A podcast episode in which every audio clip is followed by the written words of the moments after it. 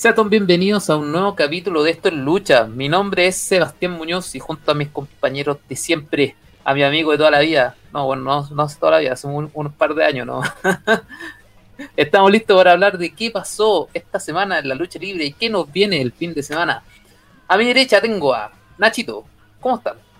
Muy bien, muy bien. De una semana bastante bastante redonda en algunos, un par de showcase por ahí. Y que falta mucho en otra. Siento que estamos, estamos teniendo una semana luchística con mucho mucha ruleta rusa al consumidor.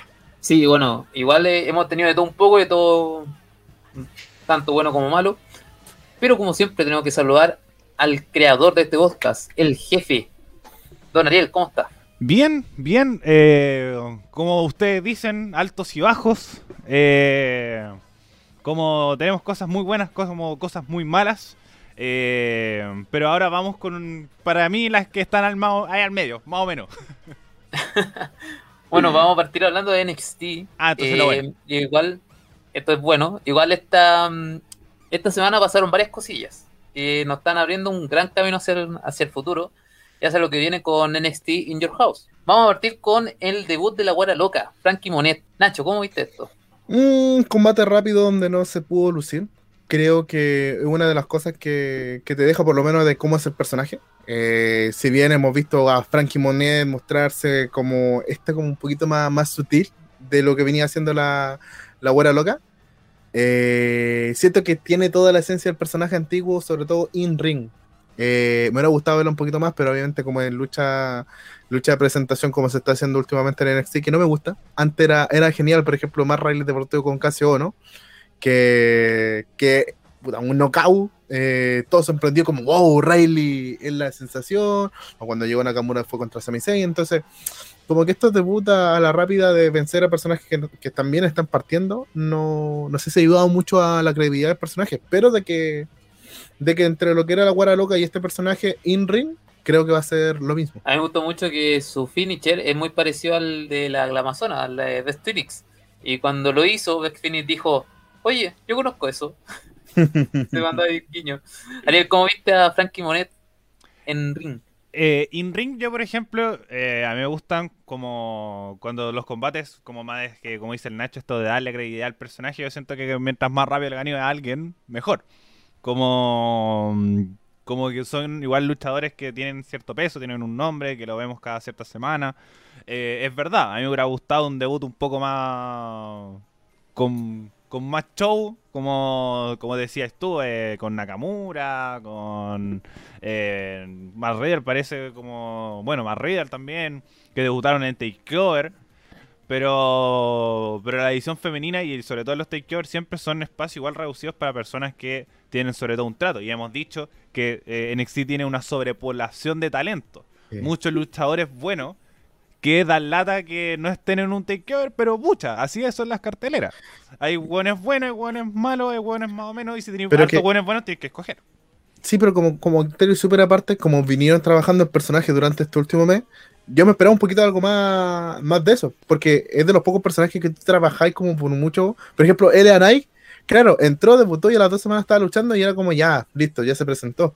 Pero aquí estuvieron como presentando una rivalidad con quién se va a ejecutar, ¿cachai? Es que, la, incluso... es que pasa que la rivalidad está, está con Tony Storm. Sí, po. Entonces, como yo siento que el, el como generar esa rivalidad con cierta, como involucrarse en ciertos segmentos, siento que se puede desarrollar de mejor forma eh, más que el debut sea con una lucha. Y sobre todo que también te da la posibilidad que pierda. Como o haya una intervención o se busquen otra alternativa, porque Tony Storm también es un rostro súper fuerte, muy Dolph Ziggler igual, como que siempre las personas que debutan, debutan contra ella. Eh, dentro del lado femenino con eh, Tony Storm teniendo la derrota. Entonces ahí viendo cómo se va armando esta historia, pero no me molesta que haya debutado con, una, por así decirlo, talento eh, en un show semanal de Nexi. No, a mí tampoco me molesta y de hecho la vi como igual un poco ruda, por así decirlo, como que se manejaba muy bien en el ring. Entonces yo cacho que quieren hacer eso, que sea una tipa que un poco así como eh, aristocrática, un poco levantada, así, y lo demostró, Mancía su entrada era hermosa, como siempre la NXT siempre llama la atención. Bueno, eh, siguiendo por el lado femenino, tenemos que Tian Cha, eh, esta dueña de The Hunt, tiene la vista a Mercedes Martínez. Ariel, ¿cómo ves esto? Eh, es que, bueno, Mercedes Martínez ahí manteniéndose un poco estable. Tenemos que tuvo una derrota muy dura contra Raquel González. Y un poco lo que agradezco tanto de esta, de esta rivalidad que puede tener Mercedes Martínez como la que puede tener Tony Storm con, con la Guara Loca. Eh, es que me va por decirle talla Valkyrie, como no sé, no se eh, Frankie Monet. Tener esta, esta rivalidad es lo que eh, veíamos un poco en el roster principal.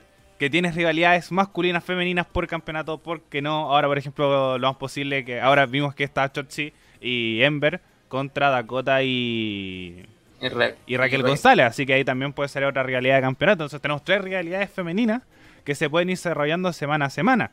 Y todavía tenemos rostros que se pueden ir saliendo por ahí, por ejemplo, D-Way, con los campeonatos de parejas femeninos, que lo que hacen es que se potencian ciertas realidades que se pueden desarrollar tanto en shows semanales como en, en, Take Así que por lo menos a mí, más que ver un poco la historia de esto, es que se están potenciando mucho las realidades femeninas.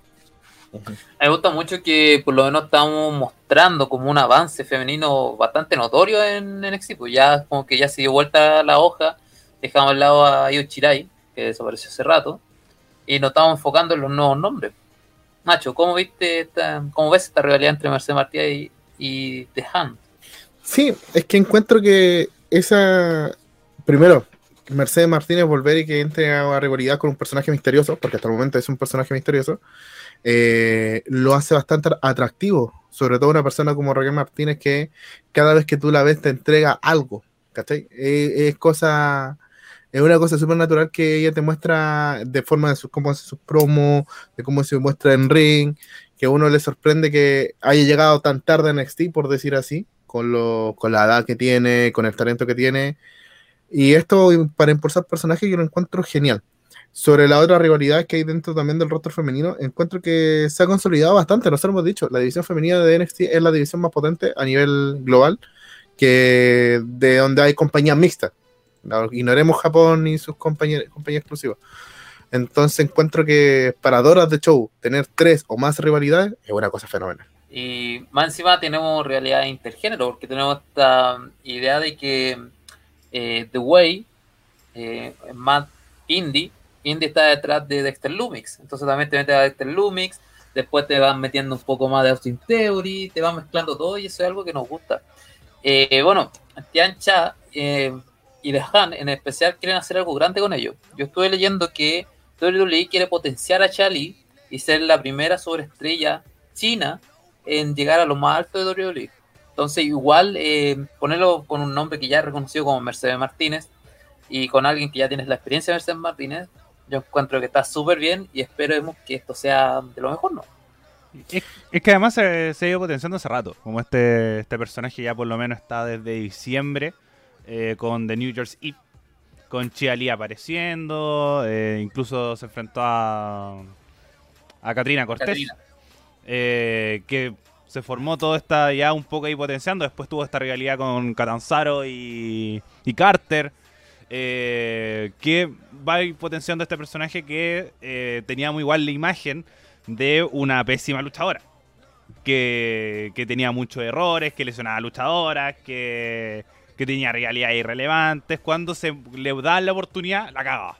Pero siento que este refresh como de 360, no, de 180 grados. 180, porque... Sí, decía, es que pasa que tenéis que darte dos vueltas para como ver este personaje nuevo. Porque es un realmente algo que no me esperaba. Yo decía a Ali que, que la fuerza la acompañe porque iban a estar. Pero ahora está siendo un personaje súper, súper interesante. Y ahora a ver qué, qué pasa con también esta líder de The Hunt. ¿no? Y el cambio físico también por parte de Tian Lee, desde que le, se fue la modificación paulatinamente de este personaje. Porque recordemos que este personaje, antes de como hacer su debut eh, físico, eh, fueron mostrando promoción donde veían a Chia Lee entrenando y cuando haces eh, redebuta, por decir así, Chia Lee con, este nuevo, con su nueva personalidad, ves a una mujer marcada con una potencia y siendo que su especialidad son las piernas, entonces ves unas piernas un poco más tonificadas que al final terminan siendo una, mujer intimidante, no tan intimidante como obviamente lo que será la, la líder de esta facción. Y nada, insisto. Si quieren potenciarla, como dice el Seba, como rostro chino, yo encuentro que por mérito siempre es agradable. Sí, por supuesto. Aparte es un gran personaje. Yo creo que estamos todos de acuerdo con eso. Y hablando de grandes, eh, tenemos que Bobby Fitch volvió a la acción. El día de ayer eh, peleó contra Pitón, lamentablemente perdió, pero se vio súper bien eh, in ring. Ariel, tú que eres Eh, fanático de... Eh, yo partiendo, volvió. yo encuentro que, que el volver al ring Bobby Fitch después de una lesión como la que tuvo él es destacable, siempre. Como no lo vemos desde Wargames, con que de- debido a que de ahí se tomó un descanso para recuperarse de lesiones, que un poco llama la atención todo lo que después sucedió con la Undisputed con Roderick Strong, eh, Kyle O'Reilly y Adam Cole. Lástima que perdió, pero ahora un poco ver para dónde van los caminos. Ahora tenemos que está esta está Kyle O'Reilly en esta, en esta triple amenaza con Gargano, eh, con Gargano y Don.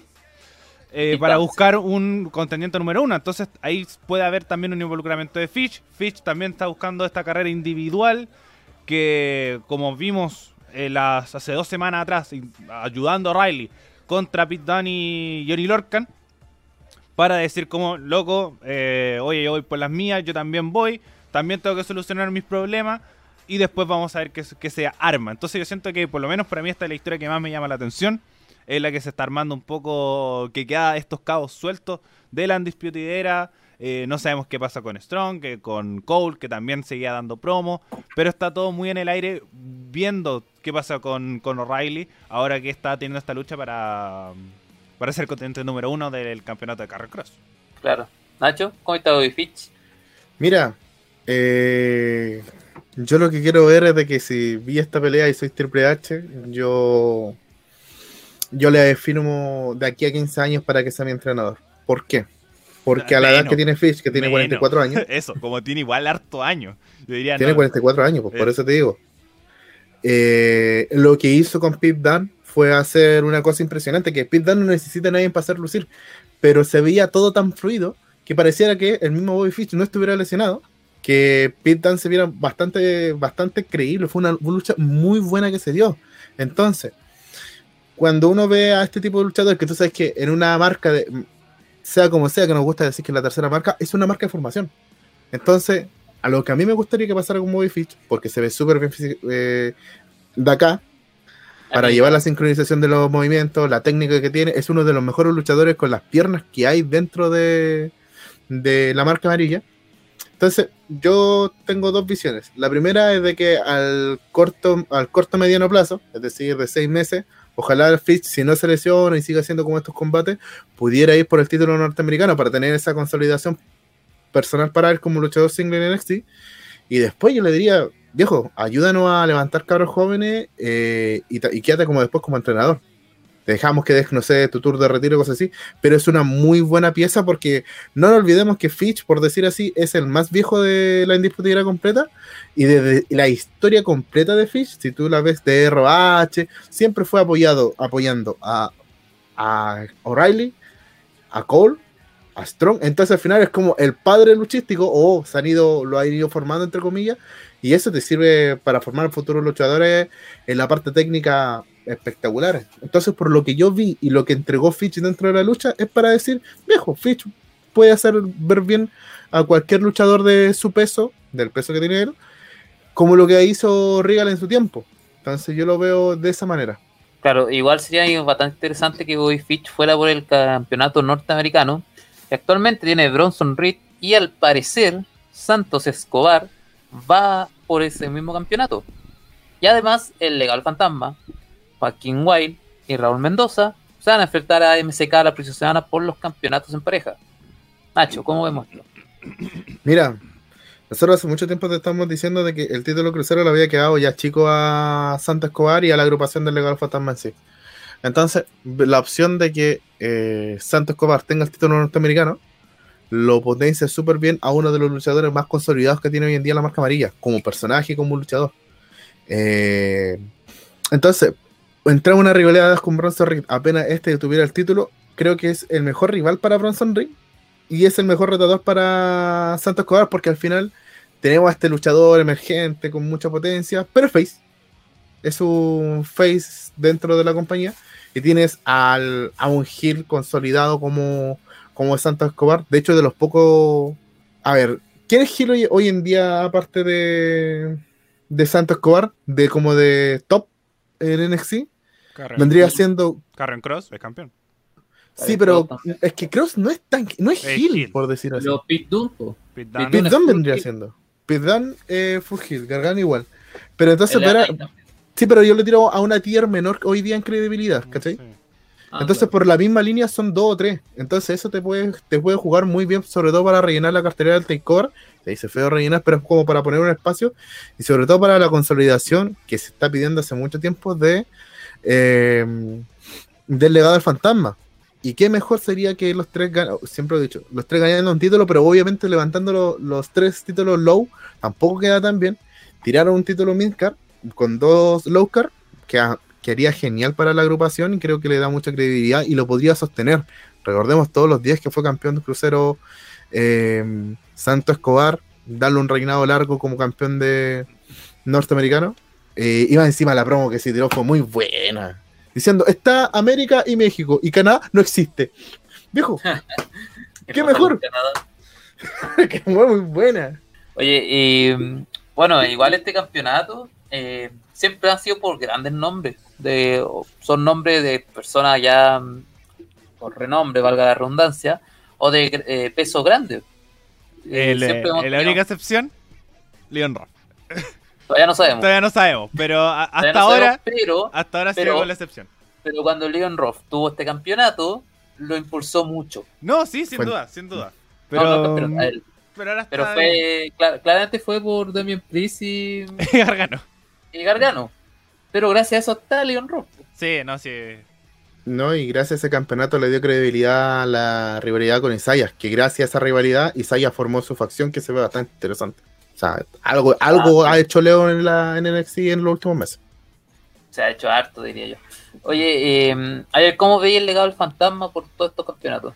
Eh, bueno, yo lo dije yo, eh, cuando hicimos las predicciones del takeover de eh, Previa WrestleMania. Yo dije que el legado del fantasma o bueno Santos Escobar tenía que perder su campeonato crucero porque le estaba quedando chico. Y el siguiente paso era pasar un poco a la división heavyweight y qué bueno que le dieron ese paso. Creo que estaba mucho en el limbo de, por ejemplo, que lo retuviera y mantuviera un poco activa esta división o eh, realmente pasar al olvido o el otro era subir al heavyweight como si se está haciendo ahora. Me tiene muy contento y además como que le agrega un poco esta dimensión de norteamericano que no es un campeonato estadounidense, sino también eh, México es parte de Norteamérica. Entonces creo Claro. que es un personaje que calza dentro de esto. eh, además un pedazo de luchador, Bronson Reed ahora tu- obtuvo este campeonato dentro de poco, perdiendo contra Gargano. Que bueno que Gargano tuvo un campeonato relativamente largo eh, y no lo perdió con su primera defensa. Y fue dentro de una jaula, así que por lo menos en ese sentido, eh, bien por ese lado. Y creo que le tengo mucha expectativa a esta, esta rivalidad, pero no sé cómo se irá a ejecutar la lucha. Con estilo igual relativamente distinto que se pueden manejar. Pu- puede ser algo más parecido a la lucha con, con Gargano. Pero que tengo expectativa, tengo expectativa. ¿Y ven a Bronson Reed como campeón de transición o un campeón de Mm, largo alcance? No lo sé. Realmente no lo sé. ¿Nacho? ¿A Bronson? Sí. Mira, a Bronson yo lo veo con. Con que lo quieren subir rápido. Yo No sé por qué, no sé por qué me da esa sensación en el caso. Bueno, nosotros con cada campeón norteamericano nos da últimamente lo- ese- esa sensación. Pero el tema de Bronson es de que uno no lo veía siendo campeón norteamericano al muy, muy corto plazo. Uno decía, debiese poder ganar en el tiempo ese campeonato. Lo habíamos dicho. Pero siento que se saltó como mucha etapa porque perfectamente podía haber entrado en esta rivalidad con esa, eh, Isaiah Swerve Scott, ¿cachai? O... Pero sentí súper anticlimático haber ganado el título norteamericano con Gargano Sí, en es dos que- semanas. Es que no más. Si él estuvo en la rivalidad de WrestleMania. Desde ahí viene huyendo. Entonces, como, como se vino alargando esta rivalidad mucho. Pasó esto de WrestleMania, eh, bueno, el Takeover Preview. Después tuvo una lucha entre medio. Y después tuvo una tercera revancha en una jaula de acero. Entonces siento que eh, sí lo alargó. Y no creo que fue como en el tiempo justo. Porque si no, iba a retardar mucho la situación. Y es decir, como ya te va a ir al roster principal sin ningún destino. Pero ahora un poco lo formáis, lo armáis. Y aquí tenía más que ganar Reed que perder Gargano. Porque... Es que Gargano ya se ve en la órbita del título máximo, pues ese es el tema. Por, por, eso digo que para mí, para mí todas estas cosas fue como muy a la rápida. Mm. Como que de la nada, porque insisto, para mí una consolidación de una estrella siempre tiene que ser un takeover. Y siempre lo he dicho lo mismo. Entonces, como saltarse y ver, obviamente, como es que igual es una un rivalidad importante, ¿cachai? ¿Cachai? Tampoco es el máximo.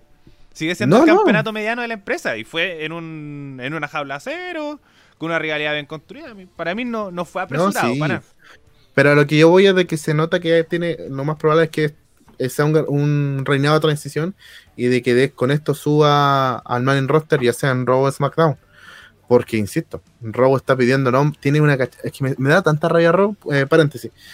Tiene tanto nombre y anda pidiendo, oye, necesitamos esta estrella, necesitamos esta estrella por el tema de Finn Balor que lo están solicitando. Es como viejo, arregla primero la cagada que tenía dentro. O sea, justo estaba hablando con la gente de la lona este tema arregla la situación que hay adentro porque ¿qué sacáis con sacar gente que está bien estructurada, con un, con un guion súper super clarito, ¿cachai? La función de cada una de las personas y apurarlo y después cuando lo tienes adentro, no lo usas. Entonces eso es como, como que para mí tiene que haber como un proceso de luchador.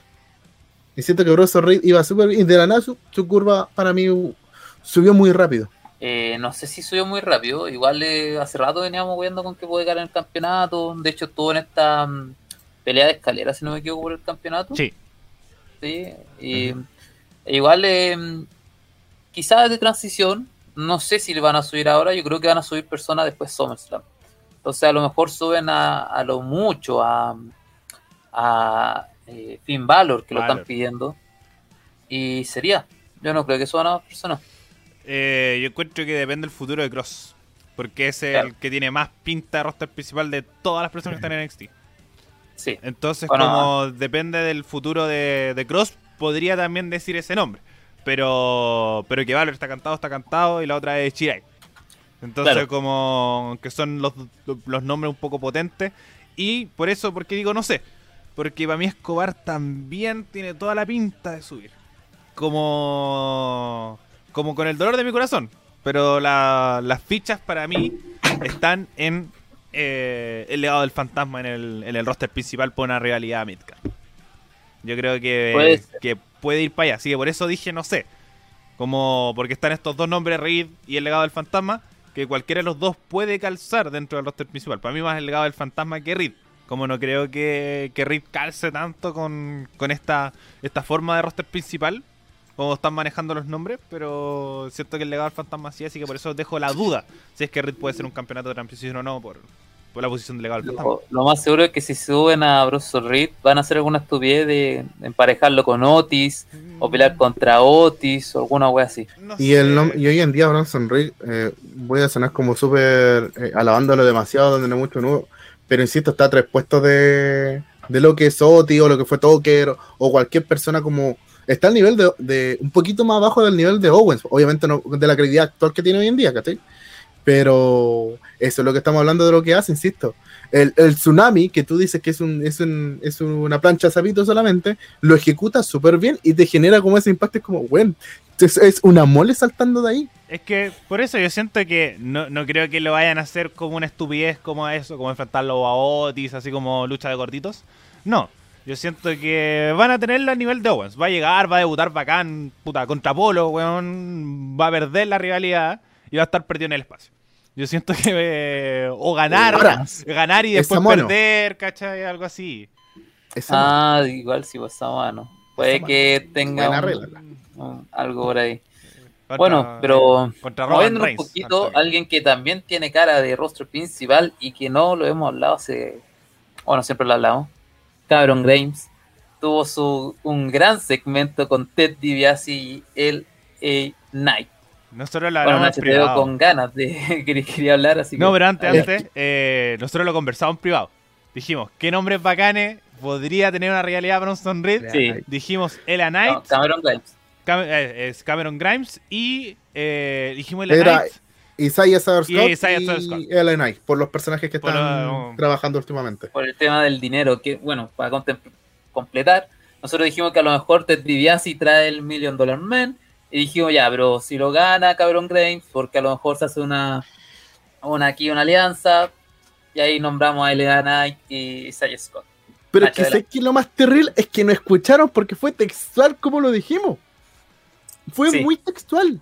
Lo que nosotros habíamos dicho era de que eh, de una u otra forma iban a decir que eh, Diviasi le está haciendo una lección y justamente él dijo de que me, yo te veía reflejado yo cuando empecé como siendo millonario, entonces te está enseñando una opción cómo tenías que ser, ¿cachai? Entonces yo necesito que sigan mi legado y cosas así, porque tienes una mentalidad de un millón de dólares, ¿cachai? Y luego llega Elenay de la nada, y después eh, Cameron Gray diciéndole, oye, tú no eres, tú no estás con nosotros, tú no tienes un millón de dólares, pero él dice, él tiene una mentalidad de un millón de dólares, que es mejor. Y eso es como, que da lo mismo si está el campeonato del millón de dólares en juego. Ya con el hecho de que este eh, que Ted DiBiase haya potenciado a estos dos, porque te va a dar, te va a dar ganas de pagar eh, para ver a estos dos a estos dos hombres pelear, que obviamente hace un año ninguno de los dos estaban en la órbita. Cameron Grace viene haciendo un trabajo súper bueno y un personaje. Bueno, bueno Ellen Knight llegó hace dos meses, así que.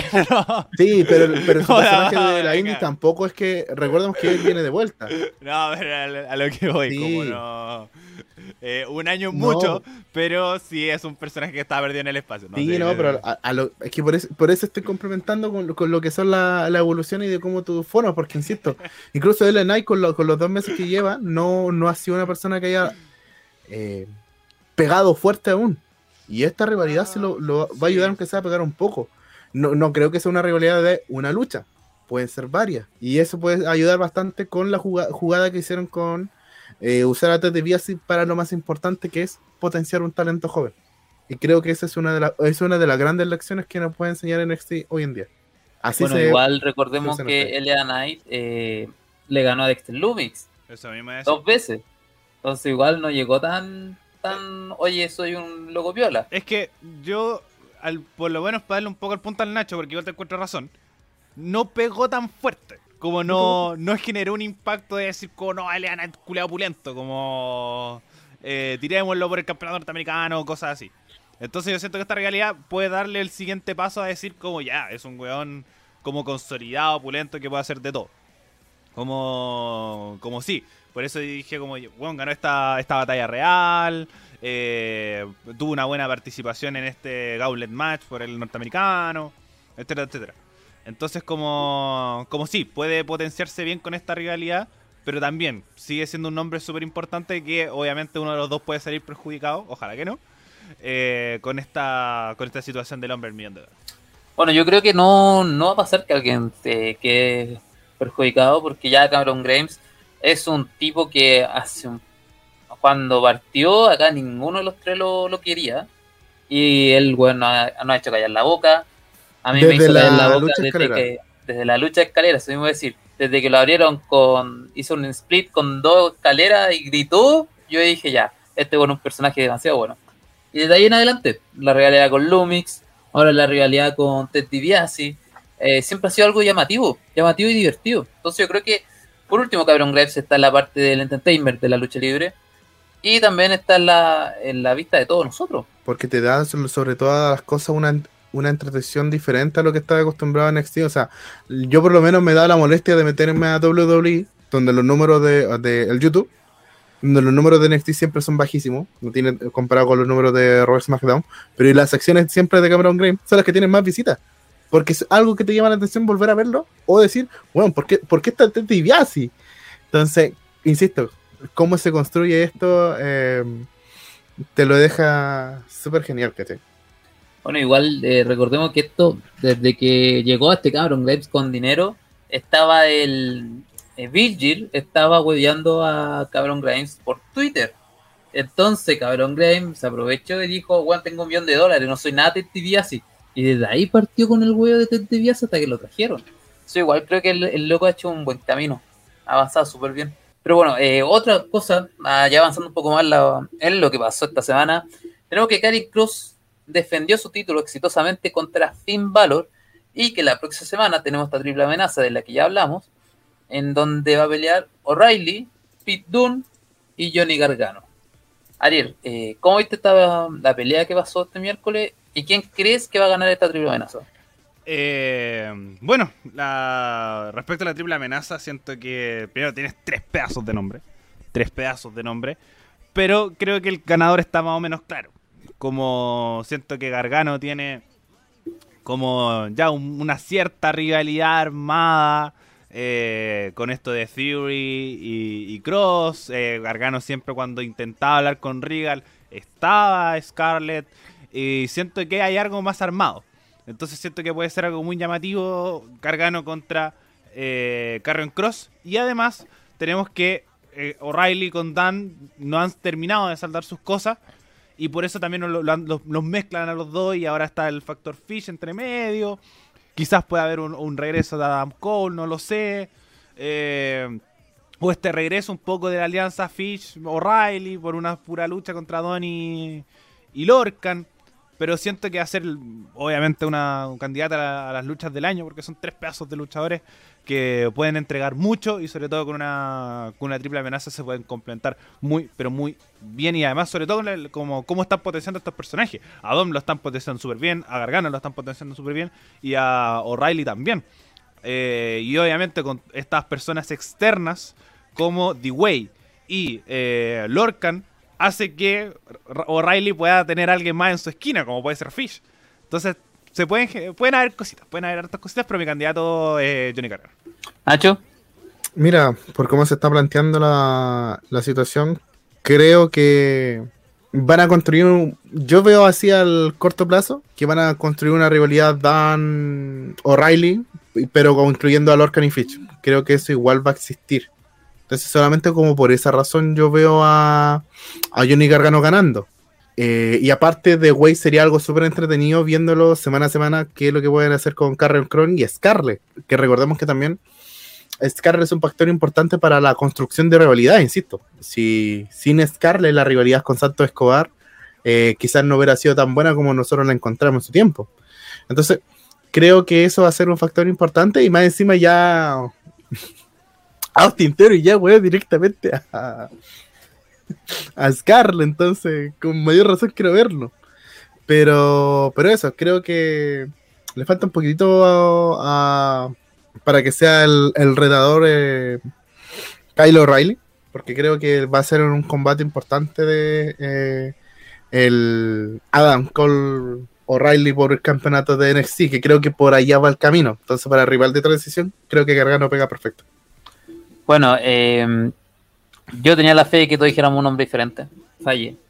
Pero yo creo que Pete Dunne puede ser el, el nombre que estamos esperando. Eh, sí, claro, Gargano tiene todo esto, pero Pete Dunne se ha demostrado muy poderoso últimamente.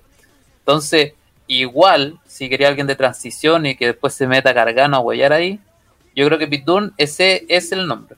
Pero bueno, eh, ya ha terminado la primera parte del podcast, eh, donde hablamos de lo que más nos gusta, que es NXT, y ahora vamos a tener que hablar de AEW, porque tenemos este fin de semana AEW doble o nada en español o double or nothing en inglés. Bueno, una cartelera que es extremadamente extensa, eh, por lo que estaba viendo. Creo que me mal acostumbré a las peleas que son como cinco. Y acá tenemos Son siete. Mucho. siete, seguro. Uno, dos, tres, cuatro, cinco, seis. Hay una que va al pre-show. 9, 10. Tenemos 10 peleas contando la pre-show. Yes. 10 peleas. Son. Entonces son muchas más de lo que creemos. Y bueno, eh, hablemos un poco del pre-show. Tenemos a Serena, Di- Serena Cid, perdón, que va a estar defendiendo su campeonato eh, de la N femenino de la NWA frente a Rijo, que yo pensé que Rijo ya no estaba en AEW. Que por eso. Es que ¿Hace cuánto no aparece Rijo? Rijo no ha depreciado hace uno, dos, dos meses más o menos. Y bueno, antes de destacar, todavía no venden las entradas. Al momento que estamos grabando esto día jueves. El pay-per-view es el domingo. Todavía no venden, no hay sold out por parte de Double or Claro. Nothing. Y eso llama la atención, producto que eh, AEW tiene, no tiene pay-per-views mensuales. Claro, Entonces- y antes siempre tenían sold out. Siempre tenían sold out, o, por ejemplo... Y al mes. que Y al mes. que está al segundo, por ejemplo, están estaba leyendo de la, la historia de Double or Nothing, que cuando se presentó el primero, que tuvieron de main event a Kenny Omega contra Chris Jericho, eh, lo vendieron en muy pocos minutos. Y además, si es que tomamos en cuenta, Dollar or Nothing es como el WrestleMania, comillas, comillas. Bueno, no es el WrestleMania, pero es el evento más grande de IW. Es el- el- un poco el, el evento que le pone más color, que busca no- muchas alternativas y que siempre se repite. Entonces creo que en ese sentido eh, te queda un poco corta la cartelera y partir un poco con esta, con esta un poco realidad, eh, bueno, con una lucha por el campeonato de la WWE, no sé, me deja un poco frío y lo más posible es que retenga, retenga la campeona. Sí, yo veo exactamente lo mismo. Nacho, fuera una lucha específica, entonces en la lucha en sí eh, es para que Pac o, o el naranja se coman el pin. Mm, Básicamente eso. Estamos partiendo hablando de la. hablando del pre-show. Uf, Uf, Ah, uf, estamos hablando del pre-show. ya, ya. Corte, jefe, corte, acuérdate. Esté riendo en casa. A ver, del pre-show, una de las cosas que yo no entiendo es de que, ¿por qué razón está Rijo?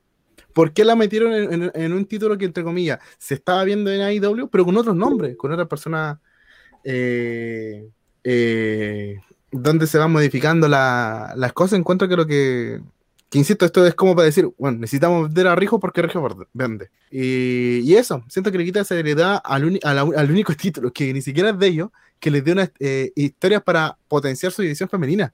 Y eso es lo que a mí me, me hace un poco más ruido. Entonces, eso. Para mí esta lucha obviamente va a ser de pre, pre-show y si la veo, la veo y si no, no. Creo que no, no importa la historia de lo que pasa en AEW.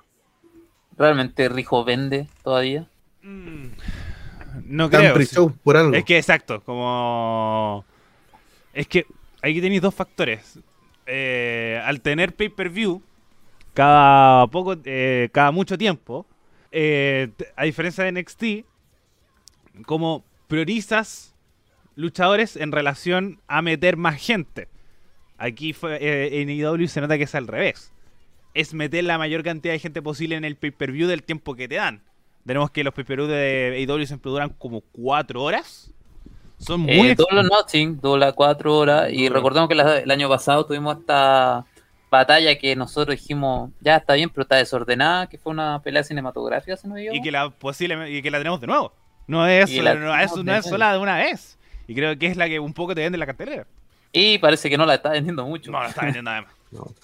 Ya, pero sigamos avanzando un poco en la mm, en el evento que yo realmente cuando partí con AEW pensé que esta era la pelea que, era como, ah, ya, esta tiene que ver con, con AEW, que es la Casino Battle Royale.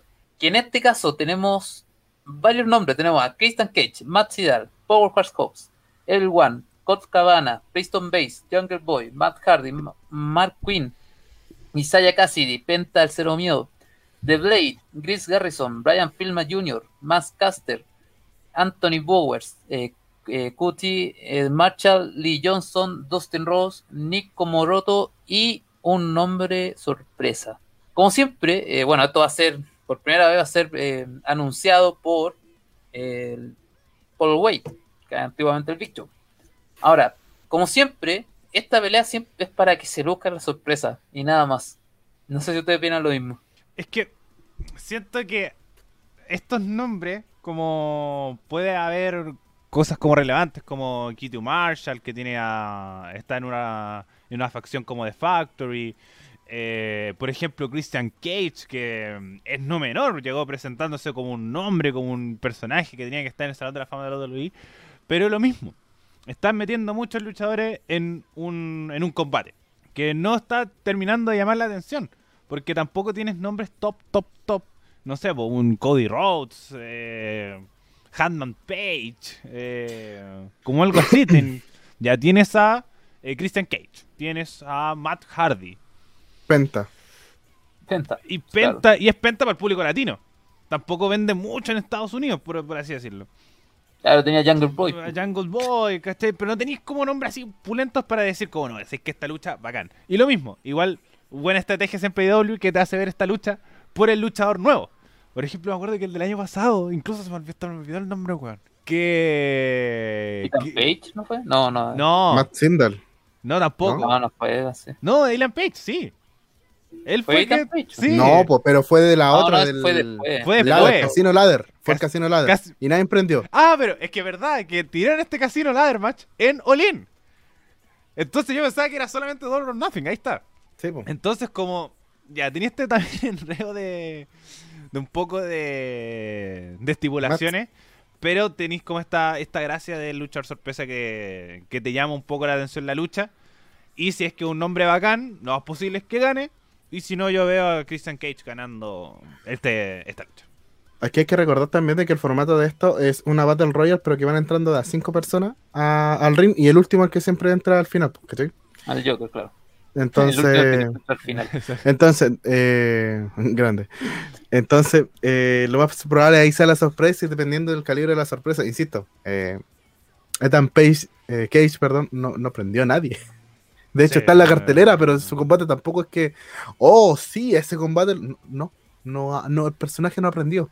Y eso creo que es uno de los grandes problemas que tiene AEW, tiene un problema y es de que sus personajes, por más sorpresa que sea, no prenden. Por algo tenemos a, a Christian, que es el medio nombre, en este tipo de combate. Este, este, este eh, Christian debería estar, no sé, por el título de TNT, en una rivalidad un poquito más importante, y no, no está.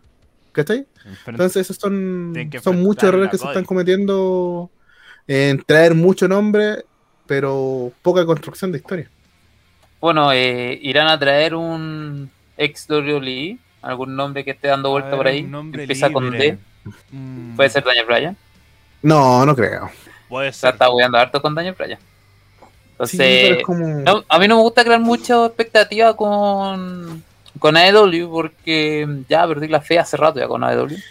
Y siempre la intento recuperar y no puedo. Mm, Entonces tampoco espero un gran nombre gran- o quizás sea un gran regreso porque AEW tiene este problemita que se llama les, nos lesionamos cada un mes. Entonces puede ser cualquiera. Eh, pues que, por ejemplo, mm, tirando nombre, Andrade. Como traerlo, que tenga una oportunidad por el campeonato de IW, que tiene esta rivalidad con Kenny Omega en Triple Manía. No es un nombre descabellado. No, ese nombre no es de cabellado, pero insisto, después de lo que pasó en, en el ladder, Es que. creo que es que ahí que- cuando nosotros nos es- pusimos a hacer es que como pasa 20.000 cuadres que y en la actualidad eso, no hay nadie. eso pasa que igual es un punto para IW. Yo siento que igual está bueno porque nosotros nos generamos expectativas porque anteriormente tenían muy buenos nombres. El único que se Claro. cayó un poco eh, es el caso de Page. Pero anteriormente, eh, que Brian Cage, que el otro era. Eh, ¿Quién más debutó en como onda así? Hanman Page no entró Sí. así o no, No, porque Handman Page está desde antes. Pero volvió con una, les- lesión. como- sí, como, como ganó la, la primera Casino Battle Royale. Y me acuerdo que Claro. no, él estaba anunciado, porque me acuerdo que decía, esta va la gana Handman Page. No, me acuerdo de haber pensado eso. Pero sí, yo me acuerdo por lo menos los nombres sorpresa siempre eran nombres sorpresa y a uno le llamaba la atención. Entonces, como punto IW, obviamente se cayó con Page. eh, que no era el gran nombre como eran los anteriores. Pero, pero sí, en, ese, en este caso puede haber una sorpresa más o menos grande, como por ejemplo Andrade. Puede ser, puede ser. Esa es la expectativa. La realidad van a traer a toque. Algo así. Ahora que va a ser una wea así. Pero si no me equivoco, igual como que un año se tiraron más de un nombre sorpresa. El primero. Como que aparecieron del primero, aparecieron caleta. Sí, pero el problema que encuentro hoy en día Ah, de que en la órbita de luchadores libres son como súper poco hoy en día. Es que también hay que ver los acuerdos con Impact. Puede haber un nombre Claro. por ahí. Uh, ¿Cómo se llama el que me gusta a mí? El Tan... Rick Swan, Moose, Eric Young. Moss. Puede Moss, haber... Ah, pero ya, ya firmó de nuevo. Se me había olvidado. Es que, pero está, pero está ahí en, está en acuerdo. Como Kenny Omega sigue apareciendo en Impact, eh, sigue habiendo un acuerdo tangible. Entonces, como no me sorprendería que haya un nombre de Impact. Mira, y diciendo eso, es que me, me imagino que puede ser Rex Swan. También. Para, porque este te da una opción para El ir por el título de, de AEW. Entonces, no sería descabellado de que por último ahí se dé esa revancha en AEW. ¿Cachai? Es como, esa sería como una lógica. Entonces siento que nombres puede haber. Ahora, lo mismo que nos pasó la otra vez. Buscando nombres, buscando alternativas. Eh, termine saliendo lo mismo, Toker, ¿cachai? Eh, o alguien que vuelva del. O alguien que vuelva de una lesión que, que también hayamos perdido en el mapa. O no sé. Puede haber algo por ahí que, como la lucha libre misma, nos pueden sorprender, pero también nos pueden decepcionar. Como... Va a ser Levi, ¿para qué está un... Ah, va a ser Levi, que sería sorprendente, no, no voy a Pero no sería un impacto. Para- Pero no sería un nosotros no. Exacto, no sería un impacto para nadie. Como solamente va a Chile con 17 millones de hueones, y si es que. Y el problema Bueno. es que el, el- el nivel luchístico de la gente ama, eh, ama a Levi, guiño guiño, pero a nivel global odian a, a Sí. Levi y es funadísimo. Así que impacta así como, oh, Ariel Levi le apareció, y de todos van a salir a criticarlo, ¿por qué salió ayer? Y Bueno, el otro también que está, que está en vivo ahora, eh, Easy 3. Que también está, está en nada. Exo WWE, está, calza, estaba cal- operado. calza en el perfil, puede ser, no lo sé. es que Easy 3 tiene que reinventarse primero. Antes de ser como una, un retorno a importante, supuestamente, tiene que reinventarse. Bueno, ah, de- dejando de lado un poco el Casino Battle Royale, porque siempre decimos muchos nombres y siempre pasa lo mismo. Eh, aparece un buen nada que ver. Eh, hablemos del, mi- del último buen nada que apareció, porque Ita Page va a ser equipo con Scorpio Sky para pelear contra Derby Allin y Sting. ¿Por Lucha qué? Sting. Noche Sting. Ya, bien, pero yo no sé cómo nació esta realidad. ¿De dónde salió? No nació. Una lucha exhibición. Exacto. Bueno, siga avanzando entonces, porque no. Mira, lo único que puedo decir de esto es de que sigo diciendo, Derby Allen todavía no sé si fue campeón o no. A mi, en mi cabeza el campeón fue, fue Sting. Bueno, después como- como, es como al final un poco repuntó con luchas individuales, pero en la parte inicial, primero estuvo con Cody, después estuvo con Sting y después tuvo la parte final solo que terminó perdiendo el campeonato contra Miro. Contra Miro. Entonces, Bueno, sí, sigamos avanzando un poco porque ya se nos está haciendo un poco corto el tiempo. Sí. Y esta cartelera así de grande. Es larga. Eh, claro, tenemos la pelea de Hanmas Page. O sea, Hanmas Page, lo dije bien. bueno, antes, antes eh, no, sé cómo vamos a ver a Sting luchando en esta en este combate. Como Poco. tuvimos la... poco, hacer un par de movimientos y para Exacto. No lo veo arriesgándose. Ya en ese en esa pelea que hicieron cinematográfica, tú ahí no. Volviendo a lo que está diciendo, Hanman Page contra Brian Cage. En una pelea que parece que también es por que sí. ¿O no? ¿O tiene una Pero esta sí me dan ganas de verla. Sí. Sí, estos sí son buenos nombres. Eh, Hanman Page eh, es uno de los que más me ha gustado. Y Brian Cage se ha demostrado igual potente. Sí, Yo pensé sí. que no, le, no iba a aparecer tanto. Este fue uno que apareció, pues, Hanman Page. Que ganó. Ah, no, ganó un casino, ganó la otra wea con.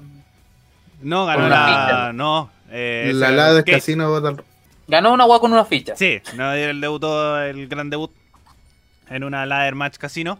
Pero eh, siento que sí, este puede ser un gran combate.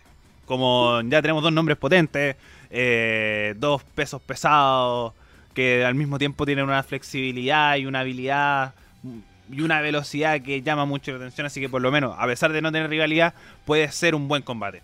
Así que me llama la atención y yo, lo, yo creo que este va a ser uno de los grandes combates de la noche. Sumándole también las habilidades que ha ido teniendo Hanman Page en este último tiempo, donde se ha ido, ido viendo mejor físicamente, ha generado mucha reacción. Te cuenta una historia dentro del ring, cosa que, que cuesta hoy en día ver en, en AEW. En el caso de, de Hanman Page, sí te logra generar esa energía. Sus últimas luchas te dan toda esa lógica. Ahora, yo no sé qué quedó esto con el Dark Order, eh, con Hanman Page. Esa es como la única duda que tengo porque no he seguido profundidad, pero también podría ser una cosa importante, insisto. Siento que el trabajo de Brian Cage, eh, acompañado de Taz, es, es genial. Sí. Uno, uno se encarga de hablar sin ningún problema y el otro actúa y no actúa así como, oh, golpeo y me voy. No, golpeo y remato al rival. Entonces creo que esa va a ser una lucha bastante, bastante fuerte. Ojalá verla de 10 a 15, de a 10 a 15 minutos, más no, porque AEW tiene como esa manía de hacer combate de 20 minutos, 25 minutos, y hay veces que no es necesario eso. Entonces 10, 15 minutos pues, encuentro, que esta pelea va a cumplir y van a dar ganas de más. Y eso es como lo que tiene que lograr esta pelea. Claro, igual creo eh, esto es para demostrar nomás, para que nos acordemos que Hanman Page existe y que Brian Cage también está ahí dominante. Y que los dos tienen que ir por la órbita de la Min, eh, del, perdón, del Main Event. Claro, el TNT, no, yo creo que el Mid, del TNT, Es que jamás lo han construido para volver a la órbita de Main Event. Y Brian Cage, desde que llegó, ha sido, ha estado como oliendo esa órbita. bueno, igual tiene este mm, título FTW, Que, Al título de Taz. claro, que el título de Taz sí lo tiene, ¿no? Addon. Ya. Pero si siguiendo avanzando un poco, eh, tenemos que Cody Rose va a pelear contra Antonio Gogo, que ha sido como el, un tipo que ha molestado caleta con Rose, lo ha huellado caleta. Y por lo que estuve viendo, eh, creo que esta es una pelea entre mm, un norteamericano con un británico, si no me equivoco. Eh, no, él es. Sí, es británico. Tenemos que es un ex boxeador y luchador profesional. Eh, él desarrolló más su carrera como boxeador y ahora eh, apareció en The Road of Daughter of Nothing, anunciando que tendría esta lucha en. eh, teniendo esta participación desde el año 2019 en adelante con, eh, con, el- con Cody Rhodes. Así que es un Claro. ex boxeador más que un luchador que, que se ha desarrollado en el último tiempo. Me pregunto si acá quieren hacer algo parecido a lo que WWE le hizo con Bad Bunny, pero trayendo a este compadre. No sé, yo siento que calza un poco con la con las luchas de celebridades. No yo siento que es como algo con McAfee. No siento que sea el nivel de Bad Bunny, para mí como el nivel de Bad Bunny lo que fue lo que hicieron con Shaquille O'Neal. Entonces siento que, que ahí por ahí apuntaron como un nombre realmente potente. Y yo siento que lo que están haciendo con McAfee incluso podría ser un poco como parecido con Caín Velázquez, que tampoco es un ex luchador de, la, de artes marciales mixtas que se pasa acá, en este caso boxeador que se pasa al- a la lucha libre. Pero sí, una lucha de celebridad un poco que está entrando al mundo de la lucha libre. Veamos cómo sale. Quizás puede salir bien, pero como también puede salir mal. Sobre todo igual Cody. Yo siento que él es el que mejor sabe de manejar a las celebridades como lo vimos ya con Shaquille. Claro, igual eh, yo espero que sea una buena pelea. O sea, que no le, le tengo fe al compadre y Cody siempre ha hecho bien las cosas. Sí. Dentro del ring. ¿Hacho? Tengo pensativo. Combate Cody. Eh, Cody necesitaba una lucha importante en la cartelera. Y Cody tiene una lucha importante en la cartelera, te gusta o no. Entonces, yo lo único que espero es que, menos más que el main event no tiene cosas con- que necesita pirotecnia porque Cody se la va a gastar toda la entrada. Ahora, me gusta de que esté un poco alejado de lo que son las órbitas titulares y que se muestre como que eh, este boxeador es una piedra en sus zapatos, que es como la gracia de la rivalidad. Entonces, espero ver una buena lucha, pero pero sigo pensando de que esta fue una lucha para que Cody se vea como imponente. Puede ser, puede ser y puede que realmente quisieran invitar a un externo y hacer esta pelea. Siguiendo avanzando en la cartelera, tenemos la pelea por el título TNT, que Miro va a defender su campeonato contra el Lance Archer. Eh, pelea de exhibición, quizás pelea de primera defensa, se lo van a quitar al tiro a Miro. ¿Qué piensan? ¿Hacho? Que se lo quiten. Yo, yo pienso al tiro. Primero, es Archer. Es mi caballo. Eh, es la persona que ha ido construyendo y que necesita ese título, bueno. Lo ha, ido formando ese personaje, ha ido creando, y a Miro se la regalaron porque, bueno, lloraba. Si literalmente en, en todo su stream siempre decía casi lo mismo por lo que eh, se maneja en redes sociales. Yo no entiendo para qué me trajeron acá si no va a ser nada importante. Tome su título TNT. Pero el que lo ha trabajado, el que ha forjado esa división de Minka, ha sido las Archer. Y más encima el, eh, eh, con su manager, se me acaba de olvidar el nombre. Eh, Pepito, a. Jay Roberts. a Jay Robert, eh, encuentro que han funcionado súper bien. En un principio teníamos a Jay Robert como muy viejo cochino, pero ahora lograron armar bien esta, esta pareja, mostrando a un Les Archer, una persona potente, que también te puede hablar y más encima, que es creíble, si es el tema. Miro hoy en día, perfecto, le ganó a Derby Allen, pero no es un personaje creíble. Es más, cuando salió campeón Miro fue como, ah, bacán que te hayan dado el título. Lloraste medio año por eso. Pero el que se lo merece, se lo tiene que quitar en función al bienestar del título de TNT, o como se llame después, porque recordemos que se van a cambiar y no sabemos si van a mantener el TNT. Eh, es Lee Archer y creo que eso puede ser algo genial para su carrera. Y sería un personaje casi original a IW, triunfando sobre un ex WWE. Que eso no se nos olvide y eso es importante en esta carrera. Bueno, yo siempre he dicho lo mismo. Miro nunca dejó de ser Ruser. Siempre hace lo mismo, solo que ahora llora más. ¿Ariel? Lo mismo. Eh, es Rusev. como, como que cuando tuvimos, este, eh, esta serie de despido, fue como, no, Rusev se va a ir y va a ser el que la va a romper, va a el campeón de Ring y va a ser campeón de IW y va a tener mil campeonatos y como que se le tiró muchos petardos al que Rusev había sido despedido. Y creo que incluso lo pusimos dentro de nuestros peores luchadores del 2020 por lo mismo. Como su gran campeonato es ahora el de TNT, que se lo quitó a Derby Allin.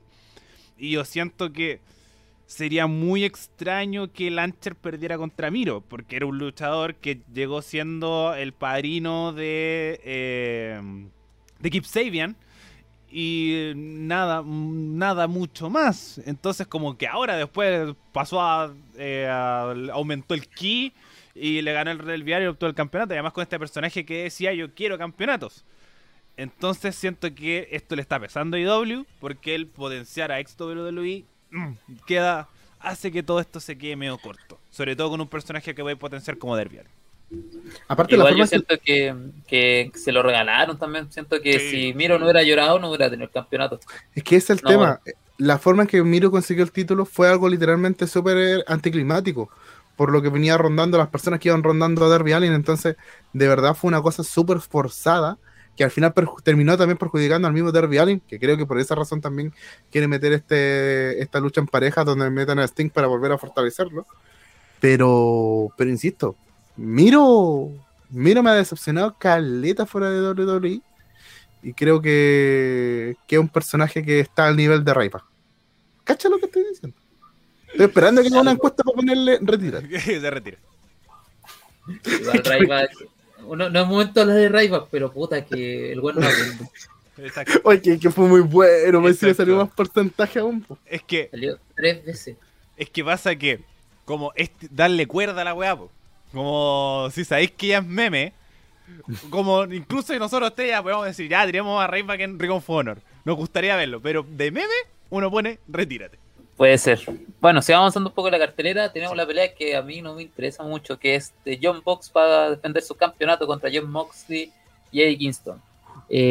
¿Será que tendremos un nuevo campeón en pareja? ¿Será que por fin le quitan los campeonatos a John Box? Yo espero que sí. ¿Ustedes? es que primero son. Eh, no me sorprendería, pero lo mismo, están como muy. Están juntos después de tener una rivalidad. Eh, y siento que fue muy anticlimático. Y además siento que es esto. Es como lo mismo. Necesitamos a Moxley en la cartelera. Dirémoslo contra los Champions. Ya que está con King. No, encima, recordemos que lo último que se supo de un pay-per-view de estos dos fue la explosión. La explosión. Entonces ya... Es que por eso te digo, el problema de, esta. Porque es una buena lucha. Si tú lo ves con nombre y que va a ser un spot fed y va a salir sangre acá y toda la cuestión, porque son especialistas de distintas habilidades y se, complementan súper bien. En la rivalidad que han construido lo han hecho súper, súper bien. Pero el problema de la explosión es de que te dice, ah, lo juntaron porque sí. No, pues la historia lógica es de que este se sacrificaba por su viejo amigo la historia que contaron antiguamente de que tú eres mi amigo y nos separamos y toda la wea, fue, esa, esa era la historia larga contada. Que llegaran a este punto que ellos dos se consoliden tiene toda la lógica. Pero como la explosión fue malísima, ya, todo se nos fue. Y además es como un ida y venía, porque primero después tuvieron esta lucha de Blood and Gods con Kenny Omega eh, en pareja. Después tuvieron. Después Moxley tuvo que defender su campeonato de. Eh, campeonato nipón de, de Estados Unidos. Entonces, como que es muy ida y venida para después terminar en esto, que es como un poco. Si se busca la realidad, es como ir por el costado con la realidad directa entre Moxley y Omega. Entonces, como realidad con The Elite, están los Jumbox y hay como esa conexión. Pero no sé, no me termina de convencer. Yo hubiera agregado una pareja. Hubiera agregado FTR por, porque sí, es que. Eh, es que FTR, yo siento que primero es, ellos son los que tienen la mejor realidad. El de Inner Circle contra de, de Pinnacle.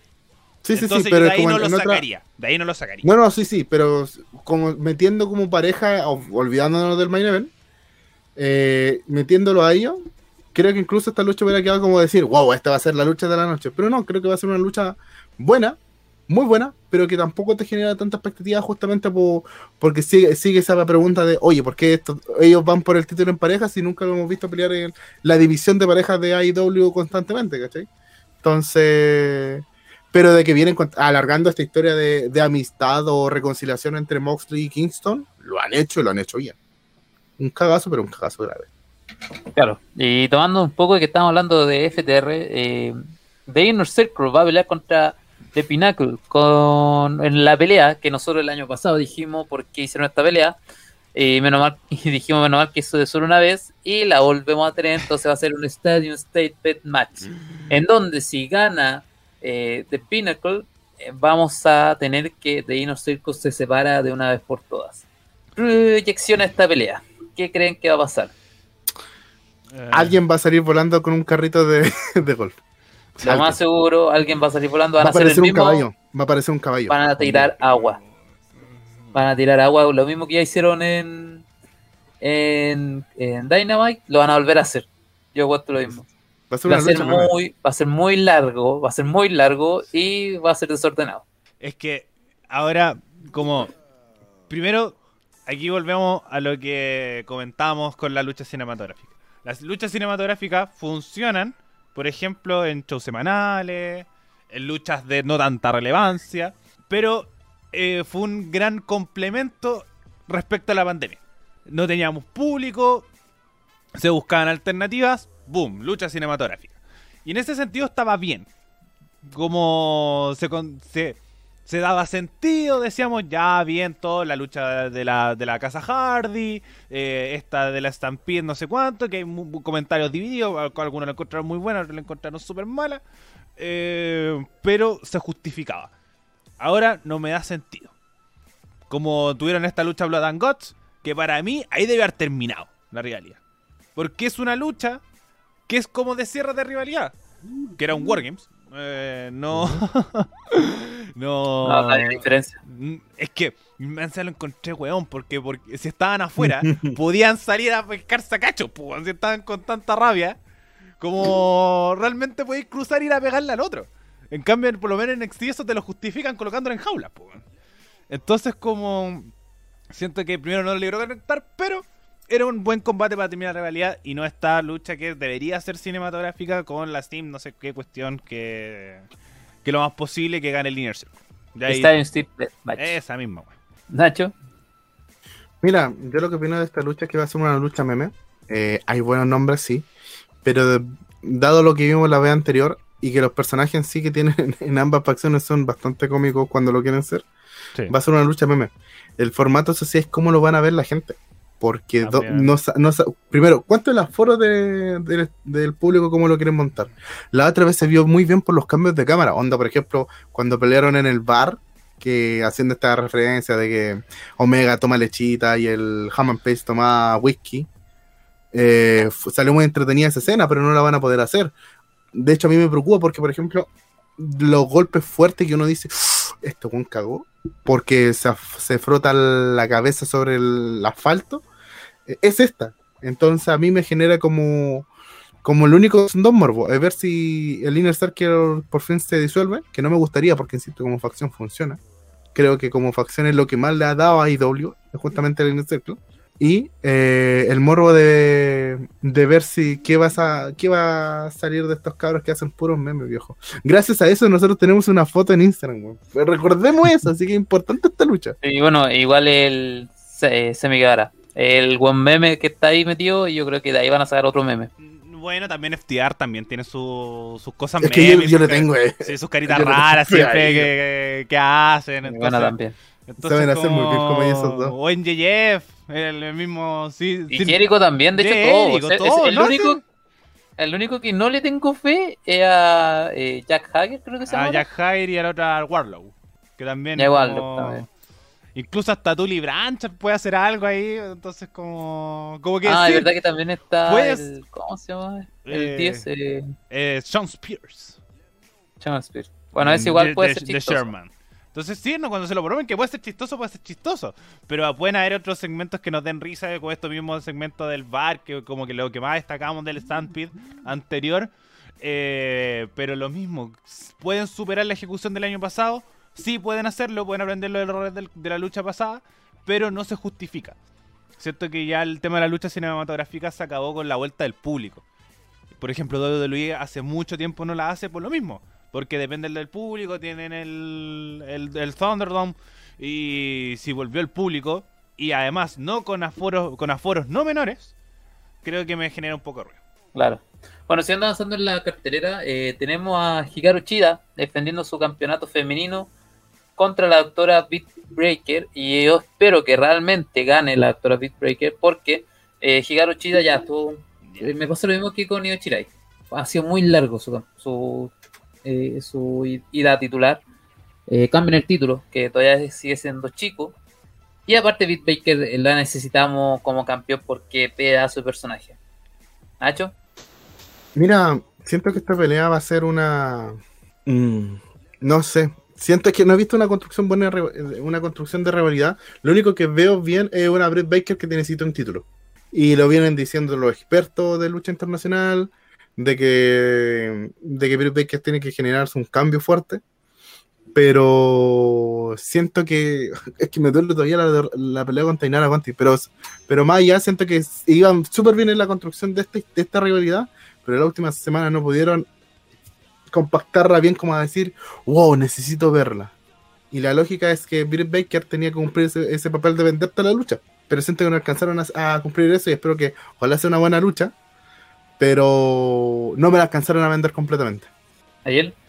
Eh, yo siento que eh, primero es una lucha con una construcción un poco mayor en comparación a hartas luchas de, este, de esta cartelera.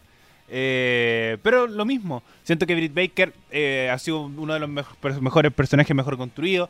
Ya eh, venía pidiendo a grito esta oportunidad titular después de esa lucha con, con Thunder Rosa.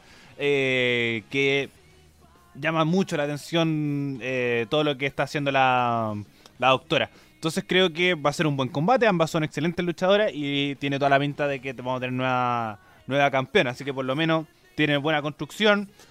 Quizás, como dice el Nacho, la última semana no cuajó, pero para mí no nada que afecte el, desarrollo completo de la rivalidad, que puede terminar muy bien en este pay-per-view eh, or Nothing. Claro, y finalmente la pelea por el título y más importante de la empresa supuestamente la IW World eh, Championship va a ser eh, Kenny Omega va a defender su campeonato frente a Pac y Oran Casi que lo último que sube Oran Casi es que quedó muerto en un, en un ring y tuvo una contusión cerebral fuertesísima. Eh, ¿será, ¿Será que Omega pierde su campeonato aquí? No. No. ¿Será que eh, Pac haga- se coma el pip? Sí. Mm, no, no creo que Pac se come el pin. Es que Sí, será, Es que yo siento que puede ser cualquiera de los dos. Como, eh, ¿a quién le vas a dar más importancia? ¿A Cassie o a Pac? Es, Acá sí, porque el personaje meme que tienen, el personaje que face que va de esto, y Es- quizá el más llamativo, los, bueno, sin contar el campeonato, Es que- es más llamativo que Pac, es que como personaje, no como peleador. muy extraña esta lucha culiada. si Son dos luchadores que ya primero Pac ya tuvo una realidad con Omega. Eh, Fue de las primeras realidades que tuvo Omega en, en AEW. Después tuvimos, tenemos a Cassie, que dijimos, ya puede ser un personaje de lucha estelar, pero si es que te renováis va a ir subiendo. Pero no ha sido tan así. Entonces, si vais a tener el pay-per-view que se te denomina más grande, no podéis tener estos luchadores ahí con una realidad nula. Nula. O sea, es que ¿Cachai? yo siento que esta, esta pelea la sacaron así como pusieron una historia en Instagram y dijeron, ya, ¿a quién le gustaría Sí, que que- peleara Kenny Omega? Y ganaron estos dos. Sí. Es- sí. una wea así. Yo siento que funcionaron muy así. Y, y eso yo encuentro que está pesando que Omega esté en todos lados. Porque en Impact le pusieron harto color con el tema de los dos campeonatos. Entonces siento que si estando tanto tiempo allá, que mezclas tu realidad con AEW y después que ahora te vas tener realidad con Andrade para Manía, como que estás abarcando mucho. Y, eh, te estés descu- un poco descuidando la marca principal. Que, que si lo vais a hacer, como tenle algo de cariño a la realidad también. Pues si no tenéis pay per view todos los meses. Y eso también, un, para ahí para cerrar mi punto, que eh, la que estos como pay per views que tienen los miércoles, Onda Blood and Gods, eh, Fighter Fest y todos estos, le están también como afectando un poco al, a estos pay per view que la gente paga por ellos. Y en una de esas, y, de una forma igual una forma de ingreso. Entonces, si tiene una lucha Blood and Gods hace dos semanas, guarda la este pay per view, pues, weón. Espérate dos semanas. Bueno, un poco más. Tres semanas. Espérate tres semanas y poner Blood and Guts en un pay-per-view. Y a tener la misma realidad con otra lucha cinematográfica, no, venga, joder, ya, adiós, chau. Yo creo que eh, están apostando a hacer estos pay-per-view semanales y por eso lo están tirando los miércoles. Entonces lo están intentando ajustar a ver cómo funciona, a ver si tienen buen rating. Recordemos que eh, AEW llegó al millón y después bajó, bajó a 800 y volvió como lo mismo que era los miércoles. Pero no sé, eh, yo realmente solo espero que Kenny Omega gane, eh, quizás no sea una buena pelea, realmente no le tengo mucha fe. Pero Kenny Omega va a retener, Oran Katsi se va a ver como el personaje que siempre se ha visto y Pac se va a comer el pin. Pero lo que sí tengo, creo que Pac es el mejor complemento para estos dos personajes. Porque si era un Calcius con Omega, y yo creo que ahí se te hubiera despilfarrado el título. Aquí, por último, tiene un poco más de sentido en la construcción, ¿cachai? O sea, esta no va a ser una lucha de 5 minutos, 10 minutos. Sabemos que va a ser de 15, 18 minutos por lo menos. Entonces, considerando eso, creo que Pac es el momento para decir en qué posición está. Porque también hemos tenido súper perdido a Pac, ya sea por lesiones o porque no existe una historia que lo concreto para él. Entonces encuentro que esto es una muy buena oportunidad para Pac. El que más gana hoy en día es Pac, aunque se come el pin. Lo importante es el rendimiento que tenga in-ring. Aparte, lo más probable es que haya una interferencia. Si esta es una fatal de, tres, aquí recordemos que las reglas prácticamente no existen. Solamente que no nos dicen que es sin, sin regla, pero sabemos que aquí pueden haber una, una que otra interferencia que pueda ayudar a, Omega. Y creo que esa va a ser una, un factor importante de generar credibilidad a los otros luchadores. Bueno, puede ser. Eh, yo realmente, ya terminando este punto, eh, ¿cómo ven la cartelera? Yo la veo excesivamente larga y siento que me va a pasar lo mismo que me pasó en el otro Double Nothing, que ya me, cható seguir viendo tanto tanta pelea y más encima con el final de, de esta pelea en el estadio. Ah, eh, ese fue el broche de oro que me dijo, necesito verlo otro día porque realmente me aburrió. Ariel. Eh, coincido, siento que es una cartelera muy larga e innecesariamente larga. Como varias luchas que podéis cortar, que, que lo mismo pudiste haber acomodado ciertas cosas, pero siento que puede ser entretenida, sí, puede ser un evento muy llamativo y doble igual siempre eh, tiene Te cumple dos luchas, al menos yo siento que más, como igual en pay-per-views completos, que obviamente tienen sus pifias, como la explosión pasada o la lucha de cinematográfica, pueden tener estas pifias que pueden ser muy llamativas, pero que eh, una cartelera que nos arruina. Entonces siento que sí es excesivamente larga y tenían que aplicar, empezar a aplicar los pay-per-view mensuales, porque si no van a seguir cometiendo este mismo error y tener 5 horas de pay-per-view que te vaya que te vaya a comer y que nadie puede ver eso. Como hasta los fanáticos del Snyder Cut le pusieron como se quejaron porque la weá duraba cuatro horas. Imagínate como weá de lucha libre que tenéis mucha competencia de ver. Entonces, mm, no sé. Bueno, eh, ya estamos llegando al final. Macho, creo que no te tenía tu pregunta. Mira, lo único que puedo decir es de que Backlash fueron poquitas luchas comparado con lo que se hace normalmente y salió bien. Y en esto son muchas luchas y son muchas luchas largas.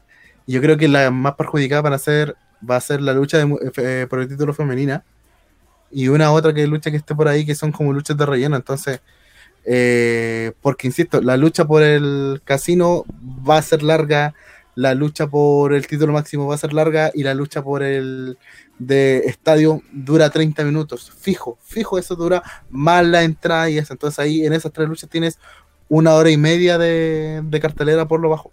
Entonces eso va a ser una cosa que va a dificultar mucho la, la organización del evento. Pero igual me está pasando harto que eh, siento que doble como que ya está exagerando mucho. Ya si tenemos tres horas de robo y con suerte la, la aceptamos, imagínate cuatro horas de IW donde igual la cartelera es flojita. Yo creo que hace rato no había una cartelera tan floja dentro de la lucha libre. Mm. Porque Backlash era una cartelera rara, pero no era tan floja. No, sé si exagerarlo, pero sí de los eventos de IW debe ser de las más flojas. Sí, claramente de IW es la más baja. Claro. Pero bueno, estamos llegando al final de esto. Eh, agradecemos a todas las personas que llegaron hasta acá. Eh, agradecemos a la radio F5, que es la radio que nos alberga. Cabro, de palabras despedidas. Nacho. Muchísimas gracias por haber eh, acompañado durante esta transmisión. Gracias a todas las personas que comparten el podcast. Gracias a las personas que, que siguen la radio eh, F5, que nos escuchan por diferentes plataformas, que nos escuchan, en, eh, que nos ven por Instagram, esto es Lucha PD, y eh, como uno dice, se vienen cositas dentro de, de esto en lucha y hay que ver cómo va remando esto bonito. Ah, Cochran mandó saludos. Gracias, Croc. Ariel. Eh, recuerden seguir las redes sociales de la radio, como dijo el SEA, radio.f5 en Instagram, radio F5 en Facebook y también a nosotros en todas nuestras plataformas de audio, Spotify, iVoox, Apple Music y aquí en YouTube. Y como siempre, si les gusta nuestro contenido, compártelo para que llegue acá a más gente. Ah, Exacto. y eh, un saludo a los compañeros de La Lona que llegaron a su capítulo 50. Llegaron al capítulo 50, lo hicieron desgraciados. Lo Muy felicidades para ellos. Muchas felicidades para ellos. Y nos está viendo la próxima semana viendo qué pasó con AEW doble o nada. Hasta la próxima.